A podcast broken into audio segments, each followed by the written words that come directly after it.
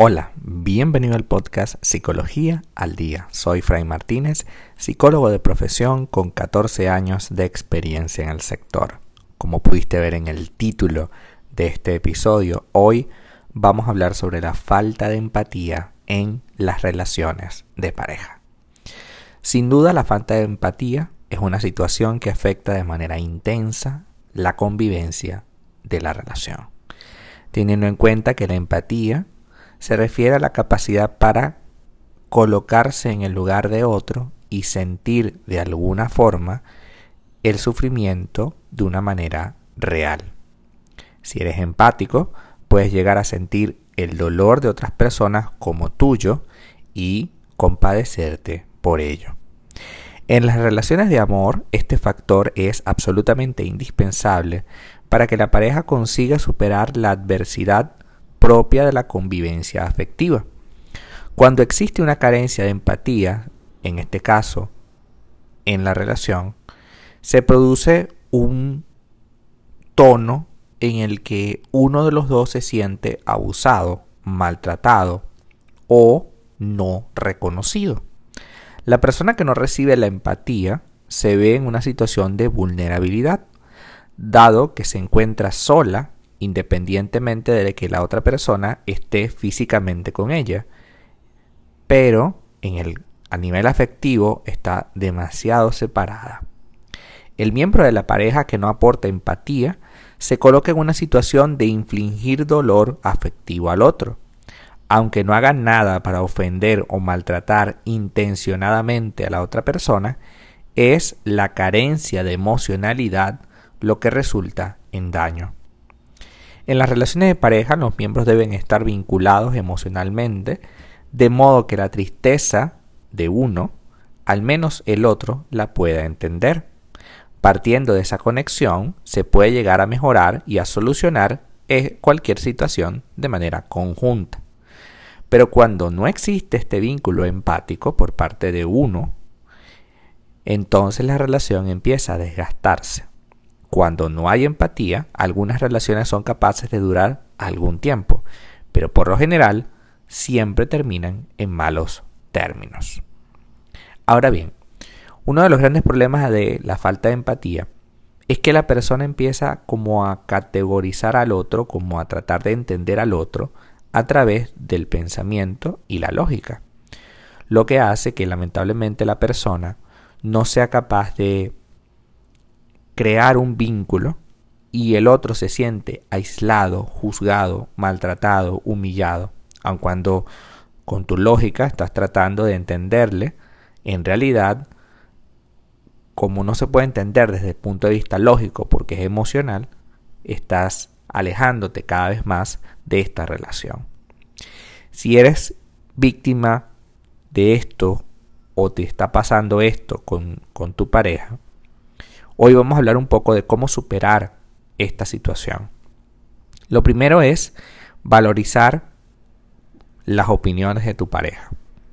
El vínculo de la empatía se comienza a cultivar desde el respeto. Un primer paso puede ser tomar más en cuenta las opiniones de tu pareja, no únicamente oírlas para contestarle o para responderle, sino escuchar activamente lo que tiene para decirnos. Ese es un punto importante porque generalmente la persona con falta de empatía buscará siempre como establecer un juicio. Entonces, eso también tiene que ver con el segundo elemento. Evita establecer juicio de valor. Un error bastante común en las relaciones de pareja suele ser el juicio de valor emitido por puro capricho de alguno de los miembros. Esta clase de opiniones, que nadie te ha pedido, que generalmente son injustificadas, únicamente consiguen alejar más al otro y generar desconfianza en la relación. Y esto debe evitarse a toda costa. Establecer juicios de valor y no escuchar a la otra persona, lo que va a hacer es fortalecer la idea en el otro de que lo mejor es, que deba salir de esa relación inmediatamente. Yo sé que es difícil tratar de lidiar con una persona que no tiene empatía, porque para esa persona tú no eres tan relevante. Para esa persona no sabe lo que es relevante y pareciera que no te da el valor que te corresponde. Entonces te sientes aislada, aislado. Sientes que esta persona no te valora, no te pone en un puesto como te lo mereces. Siguiente punto, cultiva la paciencia. Una virtud que debe prevalecer en las relaciones de pareja, sobre todo en los momentos complicados y complejos, es la paciencia. Esta capacidad de calmar un poco los impulsos y los impulsos para decir cosas en un determinado momento, nos conduce hacia una conducta empática, hacia la relación que debemos fomentar todo el tiempo. La paciencia no se trata de aguantar, y cuidado con eso porque pueden parecerse.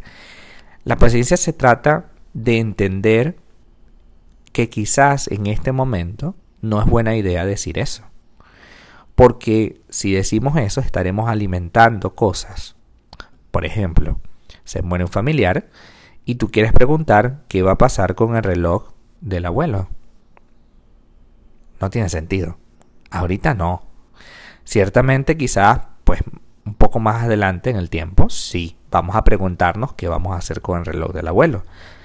Pero en el momento que fallece, eso suena como muy fuerte como falta de empatía, como que no, me entiendes. Tú no estás entendiendo mi situación.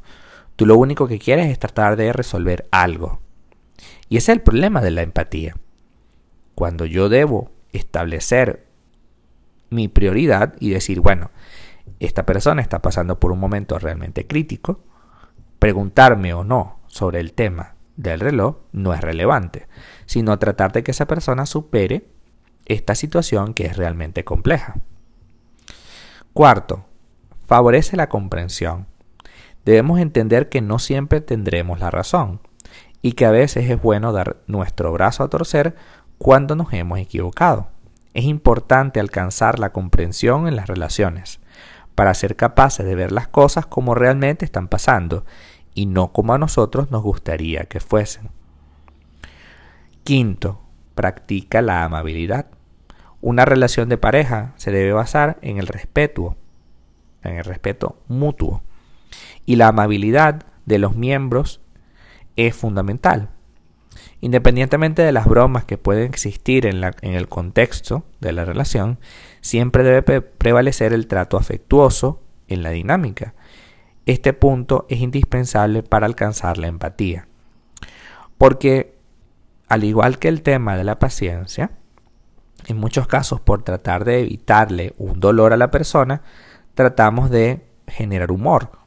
Y ese humor a la larga te va a hacer te va a ir en contra porque es como que si no valoraras lo que está pasando. Es como que si no te importara. Entonces siempre estás haciendo un chiste. Y claro, haces un chiste porque no entiendes lo que está pasando. Entonces es preferible que te calles, que no digas nada y que practiques un poco el la amabilidad. Sea amable. Sé tranquilo, relájate un poco. No es lo mismo participar las cosas de manera amable y calmada que hacerlo mediante gritos e insultos. Este aspecto también forma parte de la amabilidad, pero está basado en tu manera de decir las cosas. No basta únicamente con decir cosas, sino también hay que saber cuándo y cómo decirlas. Independientemente de cuál sea el conflicto que se presente hoy, intenta visualizar un posible desenlace entre donde ambos terminen en sana paz. Si conviertes la paz en un objetivo dentro de la relación, eventualmente conseguirás resolver siempre los problemas de forma adecuada y constructiva. Cuando se nos mete en la cabeza que tenemos que tener la razón o que la otra persona nos tiene que dar la razón, porque siempre nosotros estamos en lo correcto y la persona está en lo equivocado, entonces planteamos una guerra, y en toda guerra hay bajas y hay heridas, que en muchos casos pueden que no sanen jamás. Entonces, para evitarnos todo esto, es necesario que tengamos claro qué es lo que queremos de la otra persona.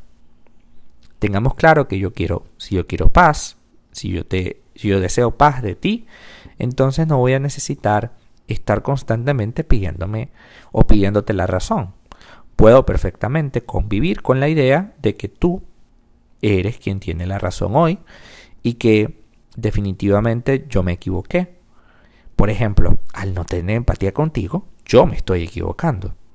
Al no tener la suficiente capacidad para, para que tú me veas con ojos diferentes, yo me estoy equivocando. Por tanto, debo asumir mi error y trabajar en función de eso.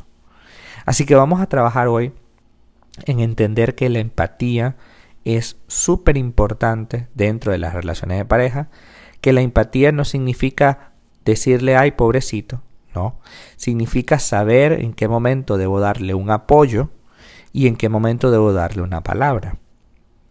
Y eso generalmente está muy ligado a lo que la otra persona te puede expresar. Por eso es tan importante el primer punto, escúchalo más allá de tratar de resolver el problema que te plantea, primero, primero, escúchalo. Con calma, relajada, sin tratar de ofrecerle respuestas, porque a veces las personas no quieren respuestas, a veces solamente quieren ser escuchadas. Hasta acá nuestro episodio del día de hoy. Muchísimas gracias por quedarte aquí hasta el final. Si deseas saber más sobre mi contenido, www.fraymartinez.com para consultas online www.fraymartinez.com y también sígueme en mi Instagram arroba fraymartinez20. Muchísimas gracias y hasta el próximo episodio.